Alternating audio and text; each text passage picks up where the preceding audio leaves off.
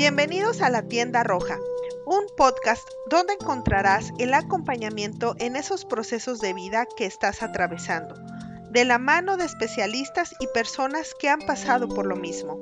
Una tienda para mujeres donde a veces entrarán los hombres, porque también son parte importante en nuestro camino. Tocaremos temas diversos como salud, belleza, pareja, psicología, maternidad, ocio, profesión, en fin, los temas que a toda mujer le interesan. Comenzamos.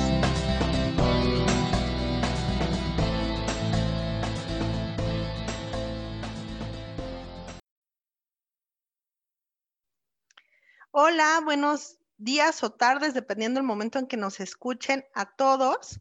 Mi nombre es Jenny Arriestra y estamos en este episodio de La Tienda Roja, hablando en esta ocasión con una ex colaboradora y amiga eh, que cuento dentro de este gran círculo de mujeres talentosas y exitosas que aprecio mucho y que eh, doy muchas gracias que te hayas dado un tiempo en tu apretada agenda para estar platicando esta, este día con nosotros. Janine, ¿cómo estás? Buen día. Hola, ¿qué tal? ¿Cómo estás? Qué gusto me da escucharte, conectar, reconectar contigo. Este, hola a todos, ¿cómo están? Espero que se encuentren muy bien. Pues bueno, Janine, platícanos un poco de ti. ¿Cuál es tu formación? Voy a darles una pequeña introducción. El tema que queremos o lo que queremos platicar hoy con Janine es cómo adaptar aquellas eh, cosas de marketing que vemos tal vez en la tele o que no sabemos cómo hacer, pero que necesitamos promocionar esas actividades tal vez extra que tengo que hacer o este nuevo negocio o emprendimiento que estoy queriendo empezar con la finalidad de, si quieres, no tener los super conocimientos, no ser tal vez un community manager, no ser este mercadólogo, pero como eh, los step by step de mercadotecnia para mi, negocio eh, en curso. Entonces, Janine, obviamente, eh, si ya saben que siempre invito a personas que, que son expertas en, esa, en las materias de las que vamos a tocar y precisamente quiero que Janine se presente. Muchísimas gracias. Este, bueno, yo soy de formación licenciada en administración, egresada de la Universidad Autónoma Metropolitana aquí en la Ciudad de México, de eh, la unidad Xochimilco. Este, después tengo algunos diplomados y algunas especialidades en finanzas y posteriormente en mercadotecnia, que es mi pasión. Eh, mi trayectoria laboral me ha llevado por todos lados. A mí las ventas me han gustado mucho siempre. Eh, yo he intuido la mercadotecnia desde que era muy pequeña. Siempre les comparto una anécdota de que cuando tenía más o menos unos seis años este, y ya había aprendido a leer, mi papá me traía muchas historietas, muchas, muchas. Y mis primos, que siempre fueron primos más grandes, yo soy de las más chiquitas de, de mi generación, de las menores, mis primos grandes me, regalaban historietas, este, y luego ya eran tantas que yo decidí en ese entonces prestarlas a cambio de dinero. Ahí descubrí el, concepto de la renta, ¿no? Este, y en mi casa, bueno, siempre había como golosinas, cosa curiosa porque nunca fui una niña muy dulcera, pero de las piñatas y así, siempre había como dulces y galletas y mis papás comían entonces el azúcar en cubos, entonces había cubitos de azúcar que era como una cosa así muy novedosa. Y este, pues ahí intuí poco a poco en las cuestiones de la mercadotecnia, que es lo que hoy día me apasiona. Este, saqué una mesita de esas que muchos niños tuvimos, mesas chiquitas con sillitas de colores, y ahí ponía las historietas y entonces intuí la publicidad también porque hice mi primer letrero que decía, se prestan cuentos a un peso. Este, y luego poquito a poquito las cuestiones eh, de merchandising que tiene que ver con tu local y tener mi mesita limpia y mis sillitas cómodas. Y un poco de la promoción, porque entonces ya ponía yo galletitas y cubitos de azúcar para que mis clientes se sentaran ahí en las sillitas muy a gusto a leer historietas este, y comieran dulces, ¿no? Y luego lo de los socios, ¿no? Porque de las ganancias mi papá decía, bueno, pues tu mamá lava la mesa, saca las sillas, acomoda todo, le toca una parte de la ganancia y así, ¿no? Claro. ¿Sabes? Finalmente, perdón que te interrumpa, ahorita que, que estás contando esta anécdota, me recuerda mucho justo, no sé si han leído Padre Rico y Padre Pobre, se los recomiendo mucho. Y justo hay una parte en la que el Padre Rico eh, les, les pone a los a los dos, a su hijo y al, y al amigo de Robert, pues. ajá, este, a pensarle, pues, o sea, eh, que no solo se queden con el sueldo, a ver, pero dime cómo, le, cómo vas a generar más dinero, ¿no? Y cómo vas a generar sin tal vez hasta estar. Y justo empezaron en un rollo de renta de, de los cómics que tiraban, o sea, que ya quedaban como descontinuados, y los empezaron a rentar y contrataron a una persona. Entonces ellos empezaron a tener dinero sin estar presentes en un negocio. Entonces me lo recordó mucho ahorita que lo estabas platicando, por eso lo quería este, comentar. Un libro sugerido, creo que ese pudiera ser de bolsillo. Sí, sí, sin duda, Padre Rico, Padre Pobre es hoy un, un libro que todos debemos asegurarnos de, de leer, de consultar, este, aprender de los cuadrantes del dinero, aprender de la generación efectivamente de recursos sin estar necesariamente presente, porque a veces el tema del emprendimiento es un tema que está en un cuadrante que exige mucha inversión de, de tiempo.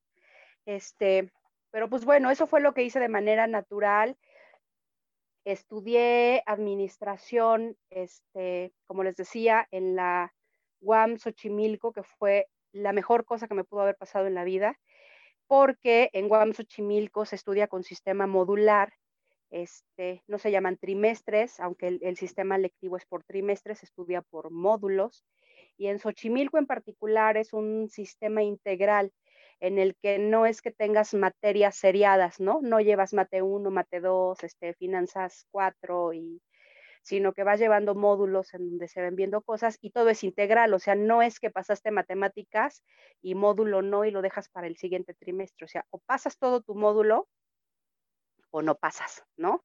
Lo cual hace que mucha gente deserte del sistema mal por los que se van, pero para los que nos quedamos resulta en grupos reducidos, en donde la interacción con los docentes es más uno a uno y es más interactiva, ¿no? Todo el tiempo estás investigando y poniendo en práctica lo que aprendes, ¿no? Entonces, todo lo que aprendes en el módulo, en la parte lectiva, todo lo que aprendes en el taller, todo lo que llevas en la parte matemática, lo tienes que aplicar a tu investigación, que es como con lo que te vas graduando cada trimestre cosa que agradezco mucho porque me enseñaron a ser muy crítica. De por sí la personalidad es este, preguntona y retadora con la autoridad, este, pues ahí como que me dieron vuelo, ¿no? Entonces. Ay, además, como eres come libros, además. Sí, sí. Este, esa es otra de las grandes virtudes que tienes. Precisamente eso hace un, eh, un, este, a una persona más crítica, porque precisamente tienes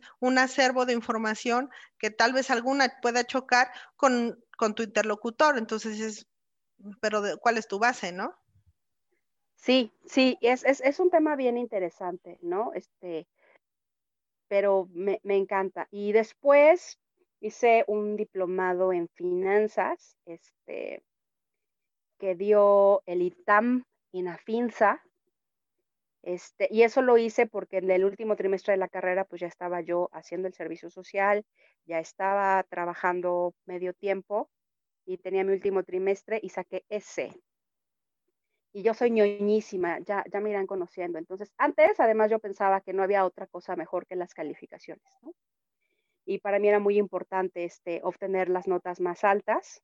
Nunca se me complicó mucho, la verdad, pero, pero sí era para mí todo un, un reto y como terminé la carrera con ese trimestre, con ese, dije, no, pues este, fue por las cosas. Además estaba a punto de operarme de una úlcera que finalmente se pudo evitar por varias cuestiones. Este, pero era mucha presión, pero también era como la necesidad de demostrarme que podía. Y a mí las finanzas, la verdad es que no me encantan, ¿no? O sea, no es un área que como materia estar hablando de interés compuesto y que interés lineal y valor presente neto y eso me haga como la más feliz. Este, sin embargo, hoy que estoy como más en la energía del dinero y más amante de mis ingresos me hace más sentido, pero en ese entonces no era como mi máximo en la vida. Sin embargo, pues este orgullo de sacar la nota más alta, pues me llevó a hacer este diplomado, que finalmente me sirvió mucho. Y me fue tan bien que la que era la instructora de, eh, o la responsable de este módulo me invitó a trabajar en su despacho. Ella era una especialista financiero que trabajaba con una finza en casa de bolsa y todo eso. Y yo dije que no. O sea, no me veía viviendo de eso. Ah, este, ahora que, perdón que te interrumpa otra vez, ahora que comentas em, de la cuestión de, finanzas y demás, hay algunas veces que se percibe toda esta cuestión de la mercadotecnia. Yo sé que ahorita me van a, van a saltar todos los mercadólogos y me van a, me van a cuchillar, pero de repente se percibe como un gasto. No, es real, es, es, algo con lo que tenemos que batallar. O sea, la, la, verdad de las cosas es que cuando una empresa mete la tijera, este, es por donde primero empieza, las que la tienen contemplada. Y hay gente que no lo cree necesario. Y, este y al final del día, ventas y mercadotecnia tienen que ir 100% de la mano. O sea, absolutamente yo he estado ya bastantes años en ventas, precisamente en una empresa donde Janine este, fue colaboradora. Eh, y sí, al principio cuando tú estás muy metido en, en, este, en un rollo muy técnico, porque yo tengo formación, pues ya lo había comentado en algún otro episodio, yo soy egresada del Instituto Politécnico Nacional, soy ingeniero en comunicaciones y electrónica, o sea, muchachos, lo que estoy aquí lo estoy haciendo por amor, porque me gusta, pero realmente no, no soy como comunicóloga. Eh, y, y, yo me acuerdo mucho, pero una reunión en la que Janine presenta su plan estratégico para el lanzamiento de Facebook. Perdón que me ría, Jan, yo sé que te has acordado de ese día, pero yo me acuerdo que mi entonces jefe y yo así como, ¿y eso para qué es? o sea, ¿y qué importancia tiene Facebook? o sea, ¿y para qué me importa? ¿Para qué vamos a perder el tiempo en, en Facebook? O sea, en Facebook solo saludas a tus amiguitos, ¿no? Pregúntenme con qué 10 años de distancia, 15, no sé, este, lo que opino ahora, que en efecto, o sea, es algo en lo que sí se tiene que invertir. hoy, hoy, este año, este año nos ha mostrado más que nunca que todo el rollo digital y las redes sociales son parte medular de la promoción de una marca. Sí, de la estrategia de, comunicación de, cualquier producto. Es que, ¿sabes qué? Que ese es otro tema que, que se confunde. La gente a veces cree que mercadotecnia es publicidad y no es así. O sea, publicidad es una parte de una estrategia de mercadotecnia, este, comunicación es una parte de mercadotecnia, storytelling es una parte de mercadotecnia, merchandising es una parte de mercadotecnia, eh, branding es una parte de mercadotecnia. O sea, hay, hay muchas cuestiones que, integran todo este concepto y que por eso a la gente le parece tan lejano, ¿no? De repente alguien dice, ay, es que este, Coca-Cola tiene muy buena mercadotecnia. O sea, bueno, sí, pero en realidad se refieren a la publicidad, ¿no? O ahorita esto del buen fin es pura mercadotecnia, ¿no? Este, y generalmente asocian mercadotecnia a timo, a, engaño, a, a, venta innecesaria de productos o a creación de necesidades. Y eso es una visión un poco distinta de lo que es en realidad la mercadotecnia. Claro que como en todo, hay gente más ética que otra, por supuesto que hay productos que están más alineados a nuestros valores y otros que no tanto, pero, pero eso es parte integral de, de la marca o del producto o del beneficio, no necesariamente de la mercadotecnia como tal. La mercadotecnia lo que busca es solucionar las necesidades de alguien en el mercado a través de productos reales. Entonces, es una cuestión en la que por supuesto que vale la pena pensar, por supuesto que vale la pena invertir y de la que vale la pena estudiar. Además, la mercadotecnia es muy noble. Yo creo que la mercadotecnia tiene mucho de sentido común y es muy fácil para muchas personas este, después hacer maestrías, diplomados, especialidades este, en marketing. Y yo digo, los invito a ello, ¿no? Es, es una cuestión que es muy importante. Este, hay en mil autores que, que, ya han escrito libros al respecto. Este, se cree en los 60 más o menos, o sea, realmente como ciencia y como técnica, la verdad es que es bastante joven. Este, y a partir de ahí ha revolucionado el mercado de la forma en la que comunicamos eh, cosas y en las que las buscamos. Y como bien dices, hoy día la estrategia digital en general es súper este, importante, ¿no? Sí, sobre todo eh, los que estábamos acostumbrados a de repente estar muy, muy enfrente del cliente, este, eh, de repente con esta situación sanitaria nos vemos encerrados y cómo vuelvo a tener contacto con él, o sea, este, porque si yo pierdo el enlace con este cliente, eh, pues tal vez, no tal vez, dejo de vender, ¿no?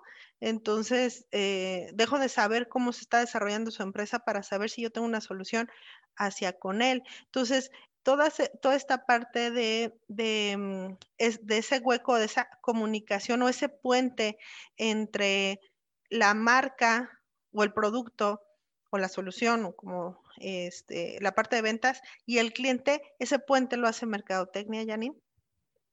Sí, sí, colabora, por supuesto que sí, por supuesto que sí. O sea, eh, insisto, la, la, mercadotecnia lo que busca es identificar la necesidad de alguien, identificar la solución para esta necesidad y conectar. Ahora, yo estoy hablando de un puente entre una solución, producto, marca hacia el cliente. ¿Cómo tú caminaste ese puente de entre finanzas a Merca, o sea, ¿cómo, cómo, en, quién, en qué momento se fue construyendo ese puente? ¿Cómo, lo, cómo llegaste a Mercadotecnia? E, es que fue muy natural, o sea, lo, lo, lo defina, que finalmente, por supuesto que a nivel profesional, me sirvió haber estudiado finanzas. Este, pero yo creo que naturalmente siempre estuvo por ahí, o sea, eh, para mí el tema de la comunicación es una cuestión que me apasiona, el tema de la gente es algo que para mí es importante, este, es inherente a mi personalidad estar en contacto con la gente, con personas. Em, y tiene mucho que ver con, los rasgos, creo yo, de personalidad que, que, la gente tiene. Yo siempre fui muy extrovertida, este, mi mamá decía que yo no platicaba con las piedras porque las piedras no me contestaban, pero nada más. Y es correcto. es correcto. Yo este ratifico eso, ese comentario de tu madre, yo lo ratifico. Entonces, este, la cuestión de, de, de, hablar en varios, o sea, mi necesidad de hablar es tan grande que por eso me gusta tanto aprender idiomas. Entonces, este, es, una, es una cuestión muy, de personalidad, creo yo, y que te decía que para mí fue como muy natural. Por eso esta historia que yo les contaba de, cuando tenía seis años y que rentaba historietas y que ponía dulcecitos y que invitaba a mis vecinos y este, siempre fue una, una cuestión muy natural, creo yo. También transité de manera casi accidental a la mercadotecnia porque yo estuve mucho tiempo en ventas, yo me ayudé a pagar mis estudios trabajando los fines de semana en Liverpool, de hecho. Este, trabajé desde muy chiquita, como a los 15 años, después de que mi papá falleció, trabajé en una clínica, una maternidad, eh, por las tardes. Yo salía de la escuela tipo 2 de la tarde, corría a mi casa que estaba muy cerca de la preparatoria a comer, este, comía rápido y me iba a mi trabajo donde empezaba a las 4 de la tarde y trabajaba de 4 a 8 de la noche. Este, ahí hacía mi tarea, este, y, te digo, o siempre ha sido como buscar eh, poner las cosas en orden, ¿no? Yo trataba de hacer los expedientes, de que los médicos tuvieran contacto con sus clientes, de que supieran de qué se trataba, este, o sea, siempre fue como muy natural, pues, o sea, en ese punto yo todavía no tenía ningún conocimiento de qué era, pero ya me parecía importante mandar rotular las paredes de la clínica y que supieran que era un hospitalito nuevo, porque una clínica muy chiquita y mandar pintar las paredes y poner un letrero y mandar hacer una marquesina. cosa a la que accedieron los doctores que eran dueños del hospital y, y así, ¿no? Este, luego viene la carrera, estudió administración y en el último trimestre que nos tocó desarrollar el plan de negocios de una empresa, pues toda la parte de comunicación la hice yo, era un trabajo de equipo. Entonces, insisto, eso es como, como lo que me gusta, como, como muy natural todavía. Este, y luego a nivel profesional, siempre fue eso, o sea, como que me pareció importante ir haciendo este tipo de cosas. Eh, yo estuve también mucho tiempo a cargo de un área de atención a clientes, en donde empecé a generar bases de datos otra vez, o sea, como a poner orden, como, como a ir viendo esta necesidad de, de mantener una línea de trabajo con proyectos, con clientes. Este, ahí empiezo a desarrollar, a presentar yo propuestas para hacer publicidad con una marca de impermeabilizantes prefabricados que lamentablemente hoy ya, ya no existe, fue comprada por un consorcio internacional muy grande, por SICA, este, y empecé como con los primeros anuncios y las primeras cuestiones de hacer pues charlas técnicas y de darnos a conocer con despachos de arquitectos y tal. Este, y con este background es con el que yo llego a este, la, marca de equipos de medición para la que, en la que Jenny y yo nos conocimos. Y este, empecé solita como ejecutivo de marketing este, a trabajar con todas estas cuestiones y aquí es donde, wow, o sea, mi mundo se, abre, este, porque, bueno, yo he trabajado para empresas nacionales, este, excepto Liverpool, que de todos modos se manejado de una manera muy local.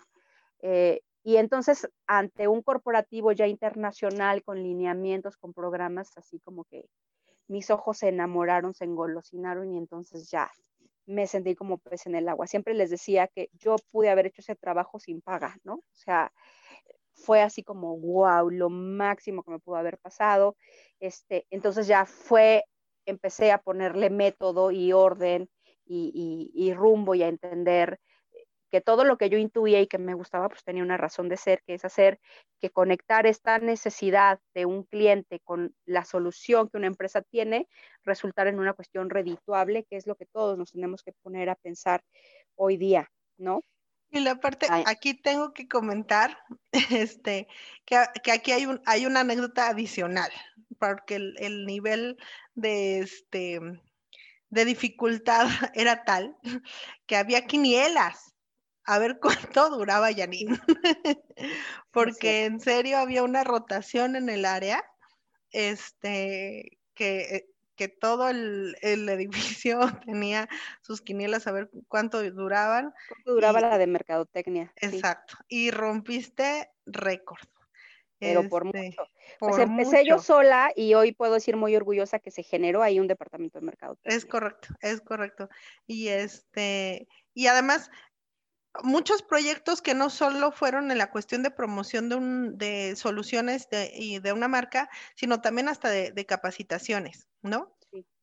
Entonces. Sí, es, que te decía, mercadotecnia es un tema integral, o sea, no, no es nada más eso, es de verdad, o sea, cuando de verdad tienes la vocación de resolverle el problema a alguien y tienes el legítimo interés y crees en tu producto, eso genera grandes cuestiones, porque justamente por eso desarrollamos y magnificamos cuestiones que tienen que ver con entrenamientos que hoy tienen reconocimiento internacional, ¿no? Que es un programa que, aunque ya existía, México sentó las bases de cómo se debería llevar a cabo, y eso se hizo primero en Latinoamérica y después en otros países eh, donde la marca tiene presencia.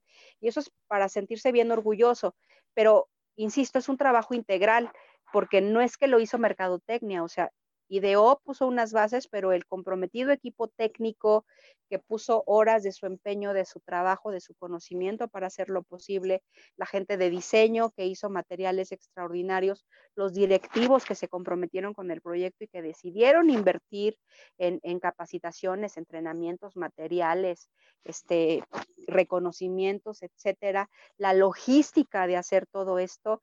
Eh, es que es una cuestión integral, o sea, mercadotecnia no es un área para nada que pueda estar separada del resto de las áreas.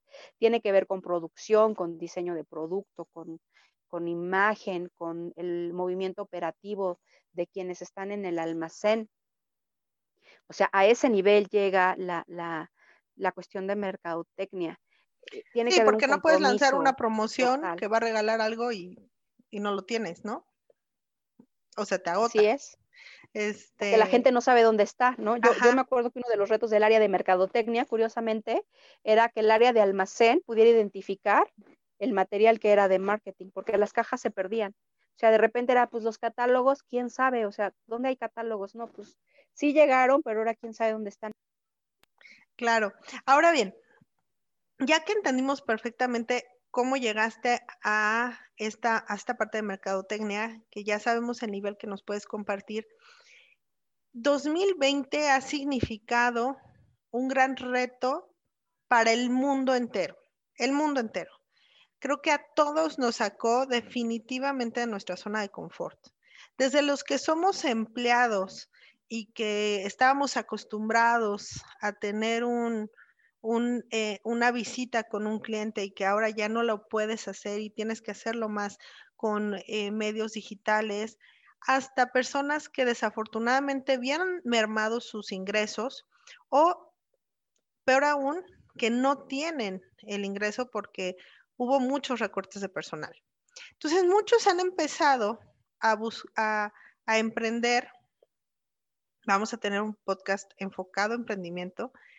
Em, y han puesto eh, algún negocio o, lo em, eh, casero, se podría decir, eh, desde vender pan, vender comida, este, para sustentar el ingreso familiar. ¿Cómo?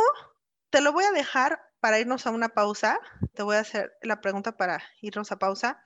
Venga, venga. ¿Cómo sugerirías tú que una persona pueda empezar precisamente a generar mercadotecnia para su nueva marca? Vamos a una pausa y continuamos. Vámonos.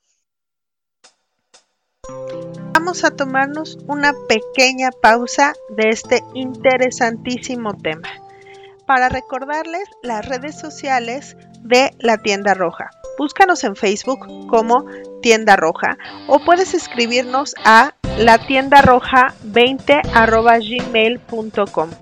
Ahí podemos recibir tus sugerencias, comentarios y recomendaciones para los siguientes episodios. Muchísimas gracias por estarnos escuchando y ahora que ya sabes cómo contactarnos, continuemos.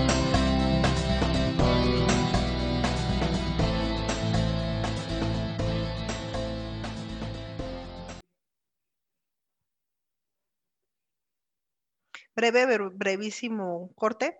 Eh, entonces, Jan, ¿cuáles serían las sugerencias para uno que está empezando a, promover una marca o un producto? Eh, estos pasos de yo no soy mercadóloga y no sé por dónde empezar. Mira, lo, lo primero es que todo esto necesita eh, ciertas cuestiones de conocimiento previo. Lo primero que yo les sugiero lo van a encontrar en Google, hay 20.000 fuentes, busquen la pirámide de Maslow. La pirámide de Maslow es un gráfico en donde habla de las necesidades que las personas tienen y está hecho precisamente en forma de pirámide. En la base encuentras las necesidades primarias, que son todas las necesidades fisiológicas, eh, que tienen que ver desde comer, dormir, tener relaciones sexuales, este, descansar, eh, etcétera. Después va subiendo de nivel a las necesidades de seguridad y de agrupación, en donde ya tienen que ver con tu casa, con tu familia, con una cuestión de pertenecer a una comunidad, luego vienen las necesidades que tienen que ver de seguridad y así hasta llegar a la punta de la pirámide donde están las necesidades de autorrealización, donde vienen cuestiones que tienen que ver ya con el ego, el reconocimiento, todo este tipo de cuestiones. Es importante que tú ubiques tu producto, qué necesidad puede satisfacer. Si es una necesidad primaria como comer, o si es una necesidad de estatus como la de el ego donde podrían estar todas las cuestiones, por ejemplo, de productos eh, cosméticos y de cuestiones de este tipo. o si vendes cursos que tienen que ver con cuestiones de crecimiento, aspiracionales, etcétera. Siempre es importante saber qué necesidad satisface tu producto. Y siempre hay una necesidad que satisfacemos por básico o por complejo que sea el producto que tú tienes. Hay gente que necesita destacar, hay gente que necesita cuestiones prácticas. Identifica muy bien qué necesidad estás y a veces puede satisfacer diferentes tipos de necesidades. A lo mejor mi comida es una comida asiática que no es muy común encontrar en mi ciudad o en mi zona y que también da una cuestión de estatus, entonces estoy satisfaciendo varias necesidades. O al revés, eh, te permite, eh, como te mando kits para una parrillada de cinco o seis personas, ahorita que nos estamos reuniendo a lo mejor en muy pequeños grupos familiares, pues me va a solventar cuestiones de asociación, además de la básica de comer. O yo, por ejemplo, que vendo bolsas, accesorios y ropa. O sea, mi necesidad obviamente no está en la parte baja de la pirámide está en la parte alta de, bienestar aspiracional, de superación. Ahora, es importante tener en cuenta que si las necesidades de la base de la pirámide, de la parte de abajo de la pirámide, no están satisfechas, la gente no necesita o no va a pensar en resolverlas de ego. Es decir, si tú no has comido en días, va a ser muy difícil que te preocupe eh, cómo te ves. ¿No? Entonces eso es importante. Por eso eh, échenle un, vistazo a la pirámide de, Maslow. A lo mejor te puedo mandar un gráfico y lo pones ahí en las redes de la tienda roja para que la gente la pueda este, descargar de, la red de tienda roja este, y, y conectar. Porque con base en eso vas a definir la estrategia de comunicación que vas a tener de tu producto. Muchos eh, mercadólogos o mucha gente experta que está alrededor de la mercadotecnia digital dice que no es una buena estrategia que tú pongas en tu red, hola, yo vendo comida y que esperes que tus contactos sean los que hagan la magia. Concuerdo con eso, sin embargo, creo que entre la mayor cantidad de gente posible sepa qué estás haciendo, te pueden ayudar a hacer difusión de tus productos sin que esto implique que esta es como la única estrategia, ¿no? Pero creo que es importante que tu gente sepa qué estás haciendo. Claro, esto se me hace sumamente importante. Ahorita que, que empiezas a comentar la parte de las redes, ¿cómo ¿por qué plataforma sugerirías empezar la promoción? Eh, por ejemplo, eh, yo, yo he visto mucho en el fraccionamiento donde vivo que hay un grupo de ventas de, de WhatsApp en este donde todos los colonos, ahí nos llega la información. Te voy a ser sincera. Estoy, pero estoy con ganas de salirme desde hace mucho porque de repente son de, avientan 100 fotos. Y no me, o sea, tal vez si, si tengo el tiempo me pongo a revisar las 100 fotos, pero con un hijo, con trabajo, con casa, con un podcast, les juro que me queda muy poquito tiempo. Entonces, no me da, no me da el ancho y luego el, mismo teléfono se me satura. Eh, ¿qué, ¿Qué medio digital sugerirías tú para empezar a promocionar esto una vez que yo ya identifiqué ¿Qué, ¿qué, necesidad estoy cubriendo para mi mercado? Porque también tengo que, entender hacia qué mercado va dirigido. Es como hablar del eso que acabas de decir es fundamental. Eso que acabas de decir es fundamental. Yo ya descubrí qué necesidad voy a resolver, ¿no? Pero también tengo que tener muy claro mi, mi mercado. Y la gente dice, pues cualquiera. Seguramente les ha pasado que de repente alguien les dice, oye, sabes que estoy desesperado, ayúdame a conseguir trabajo, ¿no? Sí, como que estás buscando, de lo que sea. Híjole, es que esa es una respuesta bien complicada. Es que a quién le puedes vender, pues a cualquiera, todo el mundo come, ¿no? O sea, pues sí, sí, todo el mundo come, entonces todo el mundo es mi público, no. O sea, tu público no son los niños que no pueden elegir menú, a menos que vendas salchipulpos o hamburguesas o quesitos o cosas así, ¿no? Este, tu público no son necesariamente los señores que están fuera de casa, a menos que tú vivas cerca de un corporativo de edificios en donde les puedas vender. Esto que vamos a ir ahora es a la identificación del target, que es de todo el pastel que puede ser la gente que me puede comprar la rebanada que yo me voy a comer. Y literalmente es una rebanada de este super pie. Este, target quiere decir literalmente como Diana, tu, objetivo a donde vas a, llegar. Este, y tengo que tener identificado bien claro a qué tipo de gente le voy a vender mi producto y qué tipo de gente me lo puede comprar.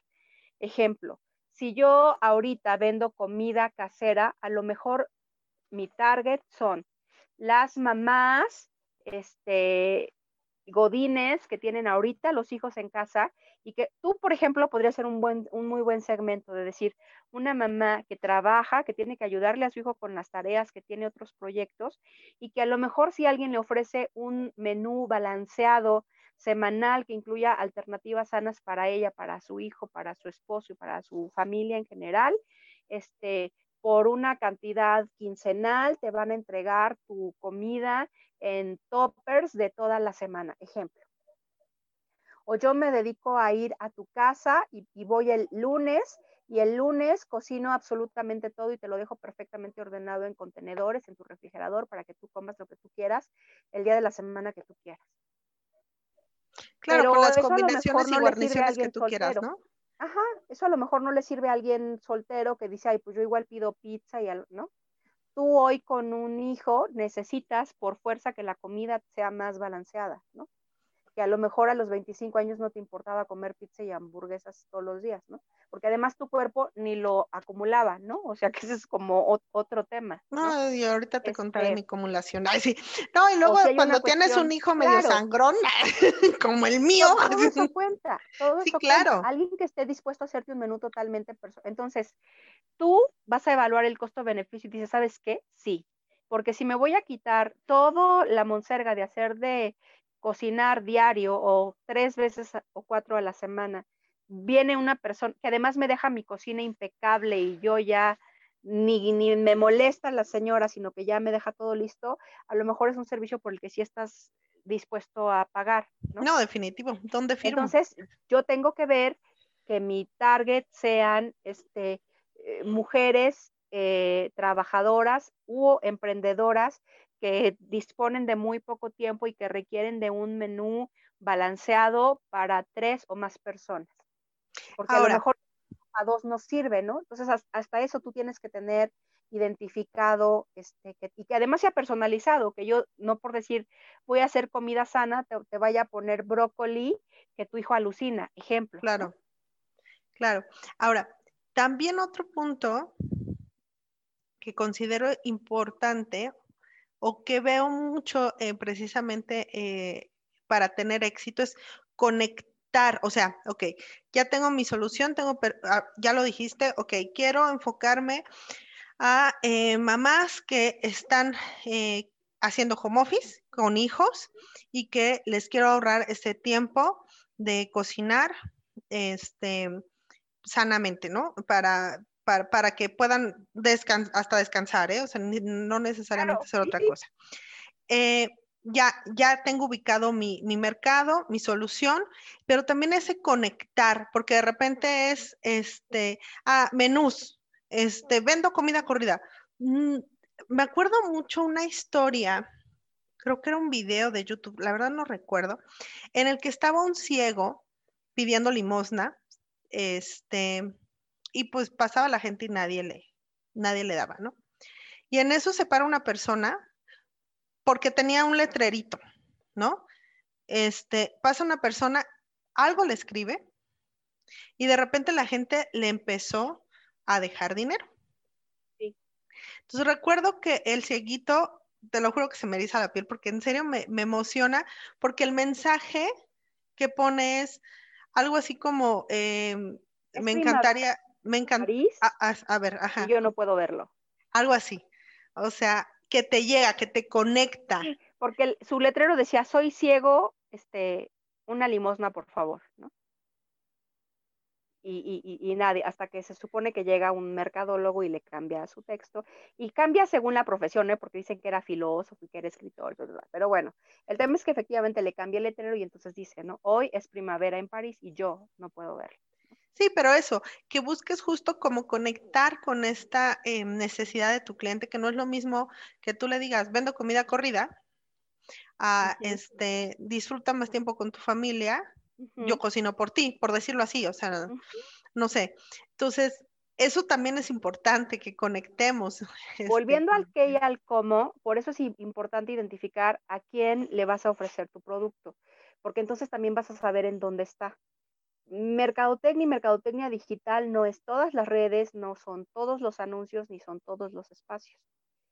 Porque además entre cada más red... específico sea tu persona, más fácil va a ser identificarlo. De hecho, se, se sugiere hacer algo que se llama avatar, como el de la película, que es un cliente tipo. ¿Cómo me imagino yo a, mi cliente promedio? Pues es una mamá que anda en los treinta y tantos, que trabaja, que, o sea, y entre más fácil la caracterices, más fácil vas a identificar. Muy difícilmente, digo, salvo porque esta pandemia fue excepcional, pues está en TikTok. A lo mejor es alguien que está más cómodo en Facebook o en Twitter. Este, pero como mi comida es muy visual, a lo mejor me conviene estar en Instagram, que hoy día está conectado y que se puede conectar muy fácilmente con Facebook. O si también pretendo captar a mujeres más jóvenes, a lo mejor elijo Pinterest, en donde puedo poner fotografías y de ahí las voy a ligar a mi blog, a mi página, etcétera.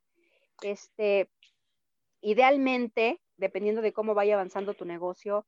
Una, un sitio web siempre ayuda, hoy hay muchos, pero el sitio web no lo es todo, hay que tener una estrategia. Hoy día es muy común hacer unos embudos que se llaman de mercadotecnia para hacer atracción de, de clientes y tener landing pages que son como unos sitios web pero chiquititos de una sola página en donde tú ofreces contenido, un descuento atractivo, este, alguna promoción de tus servicios donde ofreces valor a cambio de los datos de la gente para poder hacerlo y poner una estrategia automatizada de email y ponerte en contacto con esta persona. Porque mira, ahorita tú, el ejemplo que ponías del WhatsApp es muy bueno. A mí la publicidad en WhatsApp me gusta mucho, pero tampoco me gusta recibirla de gente que no conozco y que además no quiero. Si tú ya sabes que yo hago menús, que ya me conoces y yo te digo, oye, te puedo mandar mis opciones por WhatsApp, va a ser mucho más fácil que digas que sí, a que de repente recibas 100 fotos de no sabes qué es. Entonces, por eso la identificación de, del avatar, la creación de este avatar, de este personaje, es tan importante para que yo investigue también, esto hay que dedicarle. Si yo no sé, tengo que ver en Google los perfiles, las personas en donde están. Eh, hoy, por fortuna, las plataformas son muy amigables. Tú puedes hacer un anuncio en Facebook en donde va a ser muy importante que definas las características demográficas, esto quiere decir en qué zona vive, tú lo puedes limitar por código postal, inclusive por kilómetros a la redonda de donde está tu punto de venta, llámese tu casa, tu oficina, tu changarro o tu gran empresa. Este, y a partir de ahí definir cuál es tu área de acción, tener claro también tu alcance, porque a lo mejor resulta que lo peor que te puede pasar es que tengas una estrategia muy exitosa y que no tengas capacidad de respuesta. Que tú, Genia, por ejemplo, compartas esta solución ah, con 10 de tus vecinas y que para las 10 sea una alternativa y que la persona que ofrece el servicio resulta que solo tiene capacidad para atender a 5.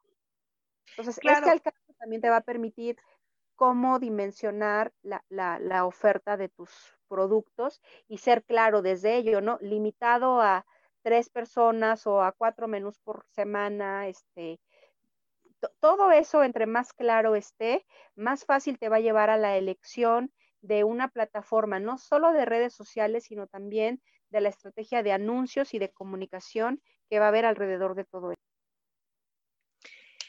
Sí, y, y, la, y como dices, mm, tampoco es, es demasiado costoso la, la, promoción que se hace en Facebook, pero como bien dices, tienes... Es, es, baja, ¿eh? Con, con sí, es muy asequible. Se pueden hacer muchas cosas.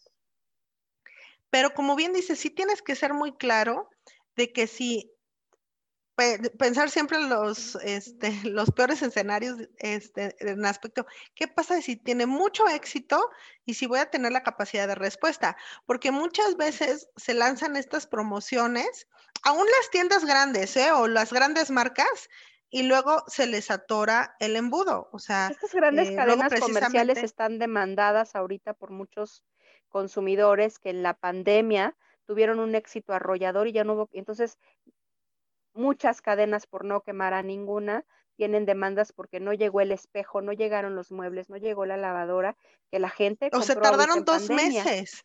Y son demandas tremendas para muchos. Sí, yo tengo, yo tengo un amigo que le compró una sala a su mamá iba a llegar para el 10 de mayo, creo que le llegó aquí apenas en agosto. Sí, yo, también tengo dos amigos que están en estas demandas este, globales que se hicieron, uno precisamente por una lavadora y el otro no me acuerdo qué otra cosa pidió. Y este, y lo mismo son las que están online que las que tienen tiendas, ¿eh? O sea, entonces e, esto de la capacidad de respuesta es importante. Entonces, si vamos recapitulando, tenemos pirámide de Maslow para conectar mi producto con las necesidades. Dos, identificación de mi target. Tres, hacer mi avatar para que yo tenga muy, muy preciso a quién le, voy a vender y con qué características. Este, cuatro, definir eh, cómo va a ser la comunicación que yo voy a tener, obviamente dependiendo de estas características. Esto es, perdone, es que están entrando mensajes de WhatsApp, si se oye ahí el, no, ruido. No, se oye, no te parece. Ay, qué bueno. Este, entonces, es importante que yo defina todas estas características para poder saber cómo me voy a comunicar. Obviamente, la forma en la que yo me voy a comunicar con una persona que tiene más de 50 años no es la misma que yo voy a tener con 20. Porque incluso el lenguaje coloquial, el si le hablo a las personas de tú o les hablo de usted, tienen que ver con la forma en la que yo voy a diseñar. Por favor, y esta es una cuestión no solo de, de, obsesión, tengan un diccionario a la mano, hagan una comunicación limpia, clara, sin faltas de ortografía, que no sea rebuscada, que incluya todos los términos y condiciones, que incluya las características claras. Y por favor, no se quejen de sus clientes en público. Yo he asesorado a varias pequeñas emprendedoras, he asesorado a muchas eh, empresarias, mujeres, que están en muchos grupos de Facebook, desde mamás hasta este, algunos nacionales muy famosos que tienen alas o otros que tienen tacones y otros que son de ladies y así, y de diosas de varias áreas. Este, y siempre hay posts de, es que la gente no lee, es que los clientes, es que no importa, es que no pides, es que, o sea, sí, pero eso es algo que todo emprendedor y cuando ven el emprendimiento seguramente lo van a ver, tienes que empezar a generar y hacerte el hábito de tener una alta resistencia a la frustración. Es un hecho que la gente no está acostumbrada a leer, es un hecho que la comprensión lectora está disminuida y es un proceso que va empeorando precisamente por las herramientas y las redes y todo esto. Este, te voy a dejar también un, un, chistecillo por ahí para que lo pongas en tienda roja de un curso que dice, curso de comprensión de lectura gratis hoy. Y llega un cuate y pregunta, oiga, ¿qué aquí qué va a haber, eh? ¿Cuánto va a costar? Sí, claro. O sea, sí, sí, sí, siempre. eso es habitual en todos. Entonces, no importa que tú ya dijiste que vendes un pantalón rojo de niño, siempre va a haber alguien que te va a decir, oye, ¿y tienes camisas azules? Este, ¿qué talla? ¿No lo tienes en verde? ¿Dónde entregas? Entonces, eso va a hacer que, la situación eh, no, no va a faltar de repente un cliente sensible que vea que te estás quejando en un grupo justo de su caso, ¿no? Y también... me tocó una clienta que me pidió ocho veces las tallas de los zapatos. O sea, no se quejen de sus clientes en público. Pues. Sí, ni modo, porque hasta en presencial, ¿no? Este, hay un, hay un monólogo de Franco Escamilla que dice que cuando una mujer entra a la tienda, dice soy talla 7, su cabeza le dice talla 7, el cuerpo le dice talla 7, va con la vendedora y pide talla 5 y la vendedora se le queda viendo así de y me tráeme el 4 para que, o, tráeme el 3 para estar seguras, así de, sí, o sea, al final siempre queremos ver más, siempre queremos variedad, entonces, si eso sucede en presencial, pues, ¿qué, más en, eh, en cuestiones digitales? Y más, también, si nos estamos publicitando en redes, sí nos tenemos que hacer una coraza de, hay gente que no le va a embonar, Así es. Hay, hay, hay mucho hater, mucha gente que, que, odia y que va a tirar su... Acuérdense que con todo y todo las redes sociales tienen un anonimato muy grande y cuando la gente se escuda detrás del anonimato se vuelve más intrépida, se vuelve más valiente, se vuelve más agresiva, se vuelve más comunicativa. O sea, es alguien que no te lo diría muy seguramente teniéndote de frente. Ay, qué porquería. Este, está carísimo, ¿no? O sea, la gente va al mercado y no dice está carísimo, dice ahorita regreso. Este, dice no nada más estoy viendo, lo voy a checar con mi esposo, ¿eh? Este, ando viendo, ¿no? O sea, no te sueltan en la cara, está carísimo. Digo, salvo en algunos chistes muy comerciales no falta alguien que dice, oiga, no le pierde, este, pero, pero es poco habitual que la gente te confronte de la misma manera como lo hacen redes. Otra cosa que yo les sugiero desde ya es que descarguen a su teléfono, a su tableta, a su computadora, algún programa para poner marcas de agua y que se lo pongan en las fotos. Otro programa, otro problema que yo veo con regularidad entre emprendedoras es, es que se robó mis galletas, mi trabajo, y ahora ella está haciendo publicidad con mis galletas. Es cierto, ¿eh? A mí me pasó, eh, te digo, en el grupo este de que estoy en, en el fraccionamiento, una vez tenía antojo de esquites. Eh, que aquí en Guadalajara son diferentes a los esquites que conocemos allá en la Ciudad de México. O elote en vaso, ¿no? Que le conocen en otras áreas del país. Así. Entonces, aquí, por ejemplo, le ponen crema en Guadalajara. Amo Guadalajara, no voy a cambiar Guadalajara. O sea, si un día me dicen, ¿te regresarías a la Ciudad de México? Una vez me preguntó mi jefe, ¿te regresarías a la Ciudad de México? Le dije, si me triplicas el sueldo, lo pensaría. En serio, yo amo Guadalajara y todo, pero hay alimentos que a mí, Jenny Arriestra, esto es un comentario personal, ¿ok? No me pasan. Esa cuestión de la torta ahogada no la entiendo. Esto, esto de que se te deshace. No, yo no puedo, yo no. obviamente yo sí me trago la torta de tamal, ¿verdad? Que aquí me pueden decir. Es inconcebible para todo el mundo. Entonces, más. la lengua el gusto lo, es personal. Entonces, bueno, eh, para no hacerles un cuento largo, pido, este, pregunto quién vende esquites ah, y, me contesta quien creí yo que era la, eh, la, tienda eh, o este, el comercio más bien al que yo lo, lo pensaba pedir, ¿no? No, no voy a dar publicidad. Entonces, Después me escribe otra persona, ah, ya, discúlpame, es que tenía mucha gente. Y dije, no, pero ya te pedí.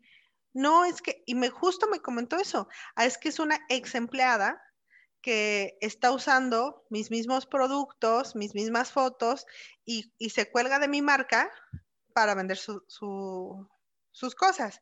Yo estoy sumamente de acuerdo con la sana competencia, pero a mí estas cuestiones de deslealtad no se me hacen padres. O sea, prefiero pero no las podemos evitar, entonces hay, hay, que prevenirlo.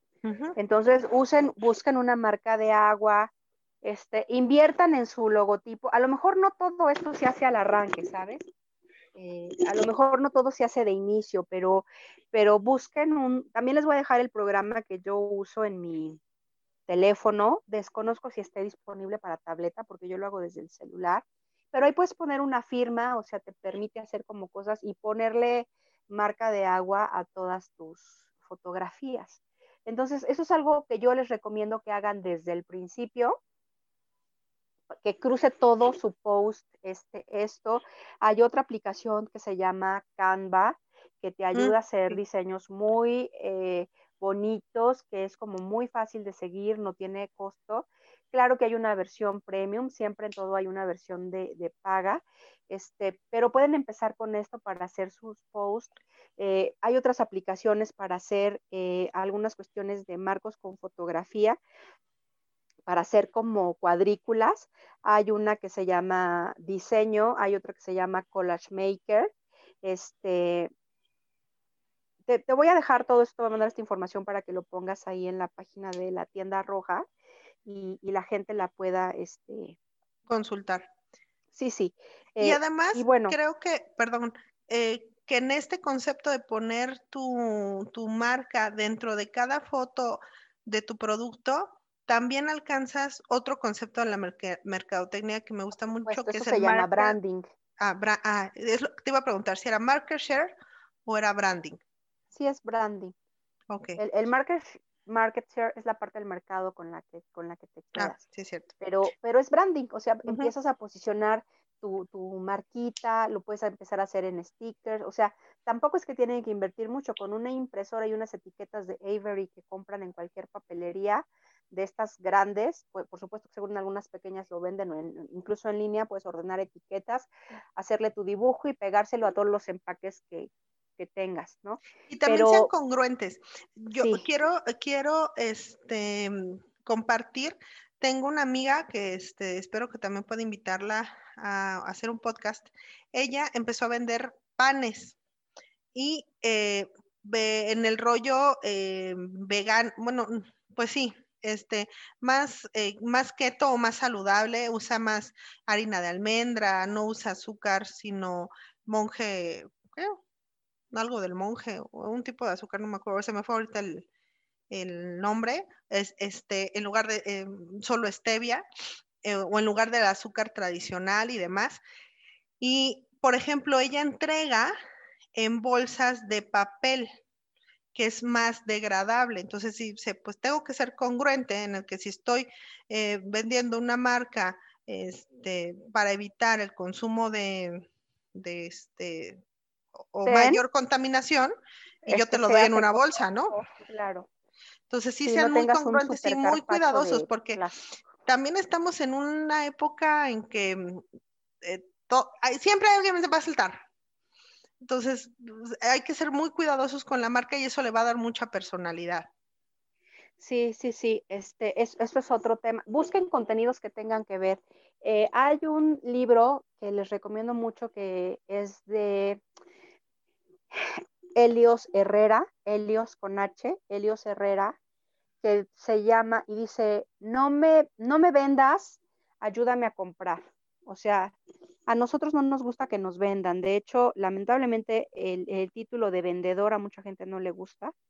Este, hay asesores, hay consultores, hay este, eh, coaches, hay poca gente ya dice soy vendedor. Este, como que está muy vituperado el, el, tema y como que suena feito decir soy vendedor porque la gente normalmente asociaba esto que te decía de las malas prácticas a una profesión, ¿no? Entonces yo sentía que si alguien era vendedor, me quería embaucar y me quería mentir y me iba a hacer un lavado de cerebro para hacerme tomar una decisión con la que a lo mejor no estaba yo totalmente alineado. A mí me gusta ir a comprar, escoger, tener alternativas, decidir el precio, negociar y eventualmente obtener alguna eh, ventaja. Entonces, eso también es importante. Entonces, cuando estén planeando su página de Facebook, su website, asegúrense de tener contenido relevante para sus clientes que les ayude a tomar decisiones.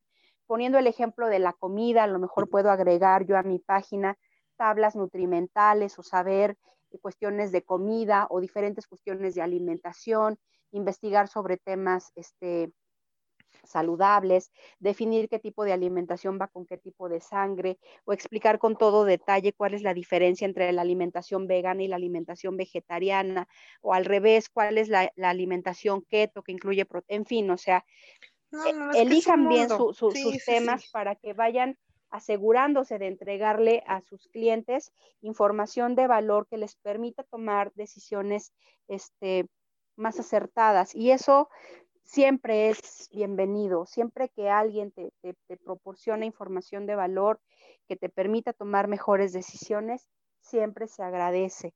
Entonces, y tenganlo actualizado, hagan un calendario de efemérides que tengan que ver con su área. O sea, a mí de nada me sirve saber que hoy es el día del chocolate, este, si yo vendo tornillos, ¿no? Este, entonces también sean congruentes en ese sentido, ¿no? Ah, es que fue el Día Internacional del Libro, este, en alineación con el nacimiento de Sor Juan Inés de la Cruz. Este, pues sí, pero para vender ollas de estas de acero quirúrgico, que quién sabe si sea a menos que pueda yo hacer una liga entre la cocina de convento y mis ollas, este, no sé si la efeméride me sirve o no, este, o al revés, ¿no? De nada me sirve saber este, el día del nacimiento de Sir Isaac Newton, este, si yo vendo zapatillas. Claro, y eso... A menos que vaya a ser alguna liga ingeniosa en ese sentido. ¿no? Claro, y al final en Facebook, afortunadamente, también puedes programar las publicaciones. O sea, no es que todos los días te tengas que acordar, sino te sientas un, un, día, sí, Facebook horas ya, ya, tiene esta eh, página que se llama Facebook Suite, que te permite programar tus publicaciones por lo menos para Instagram y para Facebook por el tiempo que tú quieras, puedes subir video. Revisen estas cuestiones. De verdad, en Google hay mucha información, o sea, por eso creo yo que tiene mucho que ver con sentido común, ¿no? Este, hay muchas páginas para hacer videos relativamente sencillos. Está Crazy Video Maker 2, está Filmora, está, o sea, hay un montón de alternativas que, que te permiten tener este, eh, cuestiones para hacer imágenes interesantes que permitan que, toda tu estrategia de comunicación este, funcione de manera adecuada, ¿no? Ahora, checa bien tus costos. Otra cuestión muy importante es que la gente no conoce con exactitud todos sus costos que tienen que ver con tiempo, con tiempos de preparación, con costo de materia prima, pero también con costo de logística, de desplazamientos de entrega. A lo mejor el área de entrega te quedó muy lejos y te tuviste que ir en un taxi y además seguro porque era como un pastel que tenías que entregar. Y entonces ya tu ganancia se te fue ahí, ¿no? Claro, o, aunque te vayas en coche, ¿no? Hubo merma o el cliente tuvo una devolución y tienes que cumplirla. Este, para que entonces puedas definir también una estrategia adecuada de promociones. Ahorita este tema del buen fin y todo eso es una muy buena oportunidad siempre y cuando sean cuestiones reales. No engañen a sus clientes, o sea, si todo el tiempo tú ofreces 10 y 15% de descuento, este, no ofrezcas el 12 porque es el buen fin, o sea, mejor no te subas a la ola o ofrece verdaderamente algo que te convenga, ¿no? Revisa el tiempo de vida útil de tus materias primas o de tus productos para que no queden obsoletos. Eh, son cuestiones que son importantes al, alrededor de la marca, ¿no? Sí, no, es, es, es un mundo, eh, pudiéramos seguir creo que aquí horas, pero ya se nos acabó el tiempo. Eh, creo que necesitamos hacer más eh, contenido referente precisamente a, ajustar o a, o a enfocar este las, las, líneas de mercadotecnia o de promoción de, las, soluciones de los, de los escuchas. Y también, obviamente, ¿qué pasa si yo quiero ser asesorada por Janine de la Fuente? ¿Cómo, cómo te puedo contactar? Este, me pueden contactar eh, en Facebook. Fíjate que de hecho, como te decía, este tema del, apoyo a las emprendedoras se fue dando de manera muy natural. Yo generé una página que se llama Mercatical, te voy a dejar los datos. Este, pero me pueden buscar en Facebook, estoy como Janine de eh, ahí me pueden encontrar este, y conectamos. Perfecto. Entonces, eh, tú te encuentras en la Ciudad de México, las asesorías, ¿qué pasa si yo estoy en Monterrey? No importa, me puedes asesorar. Una conexión vía remota, así es. Por fortuna no necesitan ser presenciales. Este, yo eventualmente estaré haciendo algunas giras, muy seguramente en Monterrey, qué bueno que lo mencionas, pudiera ser una alternativa que quizá antes de que termine el año ande yo por allá, pero por lo pronto nos podemos comunicar este, por Facebook, por Messenger, por Instagram, este, y bueno, ya una vez que definamos, pues por WhatsApp. Y hay que planear un taller de mercadotecnia para los no mercadólogos. Así como este finanzas para los no financieros, creo que valdría la pena este, estos primeros pininos para gente que no estamos involucrados, pero necesitamos empezar a, involucrarnos porque queremos ir posicionando nuestra marca y tal vez todavía no tenemos la inversión para contratar a alguien, ¿no? Y hay muchas cosas, porque eh, lo que bien comentabas, no todas las redes sociales son para todos los productos. Este, la, la, publicación en Facebook no tiene que ser siempre texto o siempre imagen, ¿no? Entonces, eso creo que es muy rico y creo que sí, tenemos una tarea importante, Janine, preparar un taller para este, todas nuestras o nuestros radioescuchas eh, o este, que escuchen este, eh, este podcast para que vayan empezando con éxito sus negocios. Sí, o le den forma. Yo, yo, feliz de hacerlo. Eh, me, me, me, va a encantar. Este, pero otra vez, o sea, no esperen a tener un background, háganlo.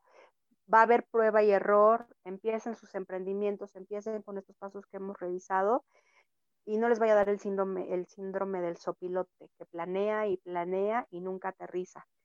Eso, justo antes de empezar a grabar el, podcast, estábamos platicando con Janine y me acordaba mucho en una comida con uno de los eh, directores de la empresa, que nosotros justo estamos, no sé, planeando, no me acuerdo ni qué, ¿no? Y él nos dijo, sáquenlo, aún con errores, pero sáquenlo. Dejen de estar planeando. Entonces, yo igual, eh, francamente, de repente, este, de repente dije, no, es que me falta y entonces tengo nervio. Ya, sácalo, ponle fecha, eh, pon los temas y lanza este podcast. Y entonces así está saliendo y espero que les esté gustando. Yani nos va a estar acompañando como co-conductora y, conductora en, varios de los episodios, porque ella también va a traer temas a la mesa porque no todo lo sé yo, obviamente. Y si queremos crecer, lo tenemos que hacer acompañados, porque solos va a ser muy difícil.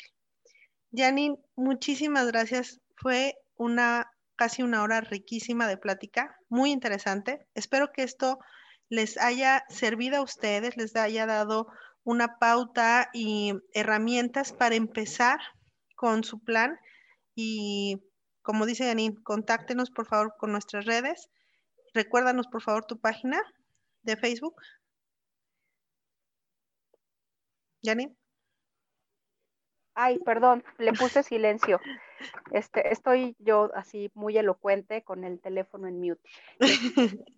Como, búsquenme como Janine de Laf y a partir de ahí contactamos. Yo les voy a dejar la liga a mi perfil en la página de Tienda Roja y ya desde ahí nos podemos conectar con muchísimo gusto. Perfecto, muchísimas gracias, que tengan un excelente día. Gracias, Janine. Gracias, gracias, gracias.